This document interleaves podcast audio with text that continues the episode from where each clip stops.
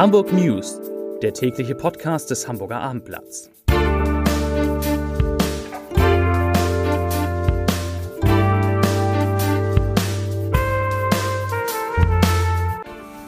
Herzlich willkommen und moin moin. Mein Name ist Stefan Steinlein. Im heutigen Abendblatt-Podcast geht es um das aktuelle Infektionsgeschehen, um die Sitzung der Ministerpräsidentinnen und Präsidenten mit der Bundeskanzlerin, um die neueste Liste der beliebtesten Länderchefs mit durchaus überraschenden Ergebnissen, um die Aufnahme des Regelbetriebs in Hamburg-Kitas und um den Wiederaufbau der zerstörten Synagoge im Grindelviertel. Doch zunächst, wie immer, die drei meistgelesenen Artikel auf abendblatt.de.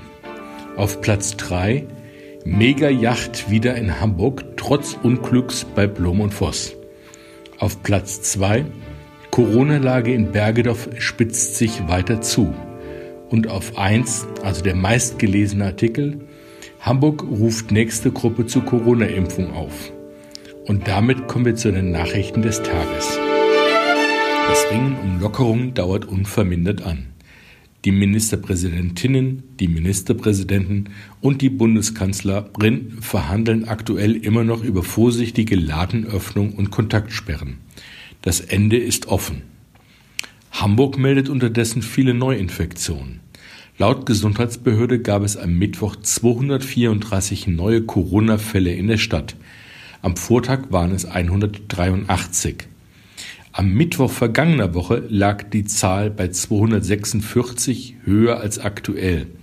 Daher sinkt die 7-Tage-Inzidenz leicht von 81,5 auf 80,8 Neuinfektionen pro 100.000 Einwohner innerhalb einer Woche. Das Vertrauen in die Ministerpräsidenten der Bundesländer ist in der Corona-Krise deutlich gestiegen. Laut einer heute veröffentlichten Forse-Umfrage im Auftrag der Sender RTL und NTV bewerten in 13 von 16 Bundesländern mindestens 60 Prozent der Befragten die Arbeit ihrer jeweiligen Landesregierung positiv. Spitzenreiter ist laut Umfrage unser Bürgermeister Peter Tschentscher. 75 Prozent der Hamburger sind mit seiner Arbeit zufrieden. Im Vergleich zum Jahr 2019 ist das ein Plus von 15 Punkten. Bei der vergangenen Befragung lag Tschentscher noch auf Platz 3. Aktuell auf Rang 2 folgt Daniel Günther, den 66 Prozent der Bürger in Schleswig-Holstein positiv bewerten.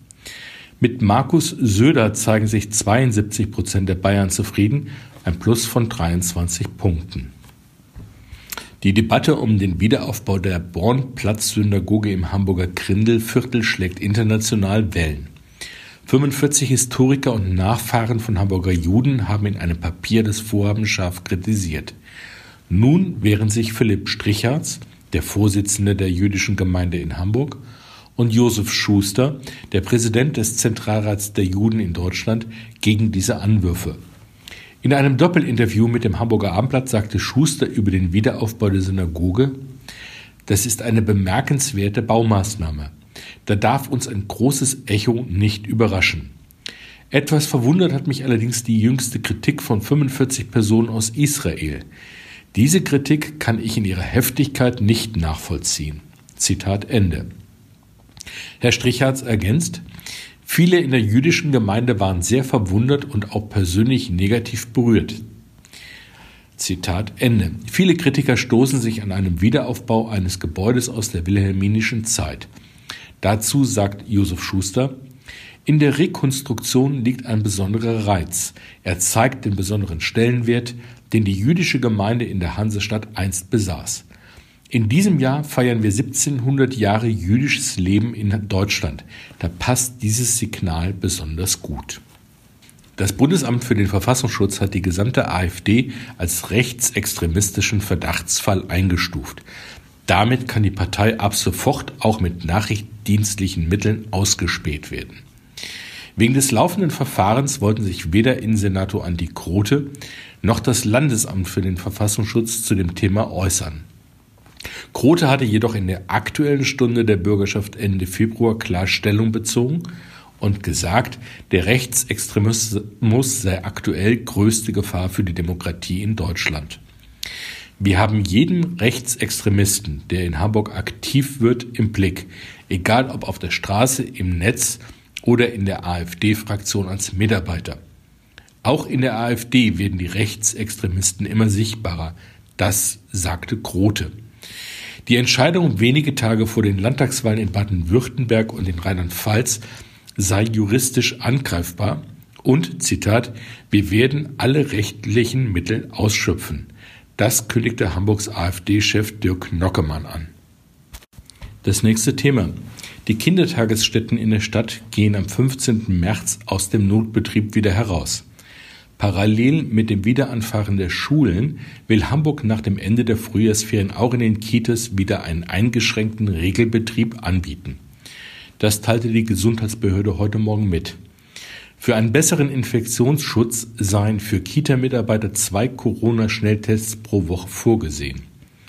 In einer vierwöchigen Anlaufphase würden diese Tests kostenlos von der Stadt gestellt. Im Anschluss müssen die Kita-Träger das übernehmen. Zudem sind Erzieherinnen und Erzieher laut Behörde ab sofort zur Corona-Schutzimpfung aufgerufen. Betroffen sind gut 20.000 Personen. Die Hamburger Kitas waren am 25. Januar in den sogenannten erweiterten Notbetrieb gegangen. Das bedeutete, dass die Betreuung auf dringende Fälle begrenzt war, etwa bei der Berufstätigkeit der Eltern in wichtigen Bereichen. Ein ganz anderes Thema.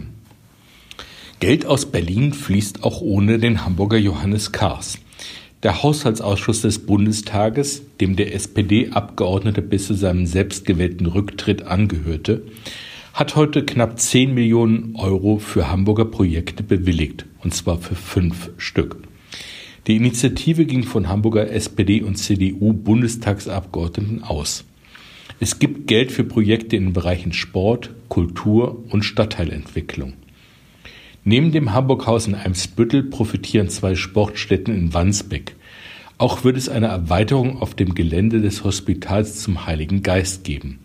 Zudem wird noch die Sanierung des Bürgerhauses Wilhelmsburg mit drei Millionen Euro bezuschusst. Und damit kommen wir, wie immer, zum Ende unseres Podcasts zum Leserbrief des Tages. Dieser Leserbrief kommt heute von Malte Hein und es geht um ein Konzept, mit dem die Stadt den Betrieb auf der Alster ein wenig in den Griff bekommen will im Frühjahr und im Sommer. Herr Hein schreibt, es ist längst überfällig, die Massen an NutzerInnen der Alster vernünftig zu lenken. Als Ruderer kann ich sagen, dass es vor Corona teilweise am Wochenende ab 11 Uhr Zeit war, die Alster zu verlassen, um kein Risiko eines Unfalls einzugehen. Mittlerweile sind bereits ab 8 Uhr insbesondere Stand-up-Paddler und Paddlerinnen draußen. Die größte Problematik neben der hohen Anzahl ist dabei, dass die Geschwindigkeiten der anderen Verkehrsteilnehmer falsch eingeschätzt werden und keine Kenntnisse über die Verhaltensregeln auf einem Gewässer vorhanden sind. Wer auf die Alster geht, sollte zumindest grundlegende Kenntnisse haben, wie ausgewichen wird und klare Richtungswechsel vollzogen werden. Es werden teilweise nicht einmal Warnrufe abgegeben, um Unfälle zu vermeiden. Besonders bei Ruderbooten kann dies kostspielig werden, da eines bis zu 50.000 Euro kosten kann. Das schreibt unser Leser Malte Hein damit verabschiede ich mich für heute von Ihnen, nicht ohne auf den Guten Nacht Podcast von Lars Heider mit Luisa Neubauer hinzuweisen. Tschüss!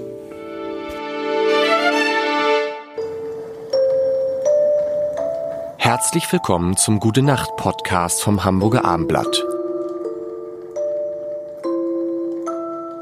Mein Name ist Lars Heider, aber es viel wichtiger ist ja, dass Luisa Neubauer da ist heute in diesem, nicht nur heute, sondern die ganze, ganze Zeit. Und wir verlängern bis Dezember. verlängern uh. Uh. Ist mal was anderes, oder? Du, das Gute ist ja, du hast ja nicht so viel vor. Wir haben gestern über die Frauen gesprochen bei Fridays for Future. Mhm. Und mein Eindruck ähm, äh, äh, als Mann war, boah, da sind viele, wenn immer ich was gucke, wenn ich immer was sehe, Pressekonferenzen, Gespräche, sind meistens Frauen. Ich habe jetzt gerade dieses Bild, wo war das? War das in Davos? Mhm. Wo dann auch da war eine Pressekonferenz mit dir und mit Greta und mit ein, zwei anderen noch und das waren alles Frauen. Ja. Ist es Zufall? Ich glaube, es ist ein bunter Mix. Es ist einmal ein bisschen, ein paar Zufälle kommen zusammen, dann kommen so Reproduktionseffekte. Also Menschen sehen eine Frau, die irgendwas macht und denken, Mensch, das kann ich auch. Also du, du kannst, wenn dir, wenn du sehen kannst, was du sein könntest, kannst du auch viel leichter werden weswegen so viele Männer sich sehr erfolgreich in der Politik Genau. handeln. Das ist das, das ist das Thema, was man halten. immer sagen muss, warum es halt wichtig ist, ähm, dass es viele Frauen gibt, die bestimmte Positionen machen, damit andere Frauen Ja. sehen, ich könnte das auch machen. Wenn immer- Total. immer- Ich so. wollte immer Grundschullehrerin werden, weil ich dachte, wenn du eine Frau bist und einen Beruf haben willst, dann musst du Lehrerin werden. Und dann dachte ich manchmal, wie schade ist, dass ich kein Mann bin, weil mein Bruder und mein Vater waren so witzig und ich dachte, nur Männer können witzig sein. Ja. Ja. So ähnlich ging es mir übrigens, ich bin nie auf die Idee gekommen, Erzieher zu werden. Warum nicht? Weil es gab keine Erzieher. genau. So. Was hättest du noch werden können als Erzieher? Was aus dir hätte werden können? Und ich als Lehrerin, ich hätte auch noch witzig sein können damit. Ja, ich, hätte, glaube ich, ohne, Spa- ohne Scherz, ich hätte, ich glaube, ich hätte total Spaß gehabt, das zu machen mit Kindern. Es kam mir aber nicht in den Sinn. In dem Moment, weil ich Und dachte, dann musst nee. du aus aller Verlegenheit Chefredakteur werden. Nein, ich wollte ja dann nur Journalist werden in Wahrheit. Das andere ist dann ja so, kommt dann ja so, wie es kommt. Aber das ist, ist, ist, mir, ist mir dann aufgefallen, dass du, wenn du bestimmte Vorbilder nicht hast, dass du auch nicht mal eine Sekunde daran denkst, dass du, also dass die klassischen Frauenberufe, so damals, als ich äh, äh, jung war, kam für mich nicht in Frage. Und viele von den Berufen, in Anführungszeichen, die man heute Frauen zuschreibt, das sind ja auch, das ist ja total krass, wie sexistisch die Arbeitswelt ist, ne? Dass man ähm, sozusagen Berufe, denen man Frauen zuschreibt, sind ja ganz viele Berufe, die so in Pflege, Care-Arbeit und sowas stattfinden, die ja früher sozusagen auch gemacht wurden, ohne dass man dafür bezahlt wurde. Und auch heute sind ja ganz, ganz viele Frauen zum Beispiel in Haushaltstätigkeiten, Kindererziehung, all das ist ja auch nach wie vor unbezahlt, weil man irgendwie davon ausgeht, das machen Frauen einfach intuitiv gerne, fröhlich, müssen dafür keinen Cent bekommen und er ist auch nicht weiter wild. Und jetzt erst ja ganz Stück für Stück mit irgendwie Elternurlaub und sowas kommt man auf die Idee, dass das Arbeit ist, dass es nicht Arbeit ist, die inhärent Frauen zugeschrieben ist und dass es auch Arbeit ist, die hart ist ähm, und für die man vernünftig bezahlt werden müsste und so weiter. Denk mal an die. Putzfrau. Also ich meine, ich weiß gar nicht, es gibt auch Putz, den Begriff Putzmann gibt es so gar nicht. Also man geht irgendwie automatisch aus, wobei ähm, Krankenschwester auch. Krankenschwester, da gibt's immer, ich finde, da, das, da hat sich ja ausgeglichen.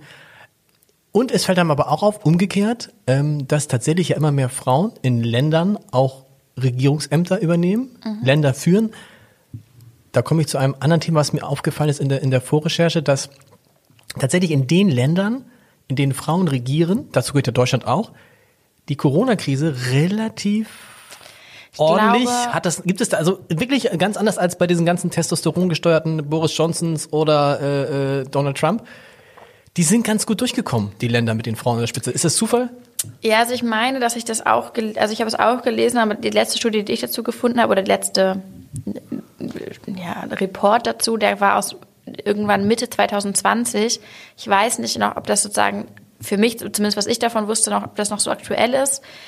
Ich glaube schon, dass es eine gewisse Schwierigkeit gibt für einen bestimmten Typus Mann, eine Gefahr, die in Form von einem Virus daherkommt, angemessen ernst zu nehmen, wenn du eigentlich darauf getrimmt bist, dass alles, was dir gefährlich werden könnte, andere Männer sind und Maschinen. Und ähm, da passt natürlich so ein Virus und irgendwie dann ein paar Wissenschaftlerinnen und Wissenschaftler und die ersten Kranken, die dann husten da nicht in dein Bild rein von was ist Gefahr und was ist nicht Gefahr, wenn du so gestrickt bist. Und ich glaube, einige Regierungschefs sind so gestrickt. Und dazu kommt, glaube ich, ähm, dann aber natürlich ganz viel ähm, Effekte, die auch damit zusammenhängen, was für ein Kabinett hast du, was für Bedingungen hast du vor Ort, wie ist die Kultur im Land, kannst du alle Grenzen dicht machen, weil du ein Inselstaat Klar. bist wie Neuseeland oder halt eben nicht, weil du in, mitten in Europa sitzt und überall um dich herum eigentlich kulturell offene Grenzen stattfinden. Ist es dann eigentlich uncool, dass wahrscheinlich in diesem Jahr, wenn überhaupt, in Deutschland nur eine Frau zur Wahl stehen wird als Spitzenkandidatin einer Partei? Ist total erschreckend, das ist 2021 und ich denke, ich bin im falschen Film. Und interessant, ich habe das neulich mit einem, äh, mit einem Politiker besprochen, der sagte, naja, dann haben wir 16 Jahre eine Kanzlerin gehabt, nun wird's auch mal Zeit wieder für einen Mann. Geht auch. Geht auch Tschüss. vorne. gute, gute Nacht. Gute Nacht. Weitere Podcasts vom Hamburger Abendblatt finden Sie auf abendblatt.de slash podcast.